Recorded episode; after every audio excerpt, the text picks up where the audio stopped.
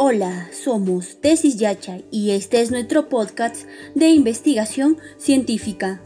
Hoy hablaremos sobre justificación del trabajo de investigación. Todo trabajo o proyecto de investigación necesariamente requiere ser justificado, es decir, debe explicarse por qué se realiza. Responder a la pregunta por qué se investiga constituye en esencia la justificación del estudio investigativo. Al responder esta pregunta encontramos que existen muchas y fundamentadas razones que argumentan y sustentan la realización del trabajo de investigación.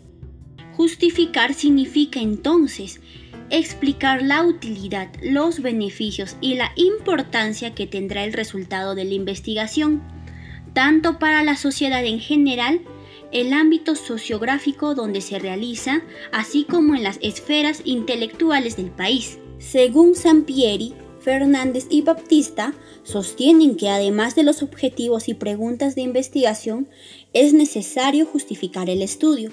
Exponiendo sus razones, la mayoría de las investigaciones se realizan con un propósito definido, no se hacen simplemente por capricho de una persona y ese propósito debe ser lo suficientemente fuerte para que se justifique su realización.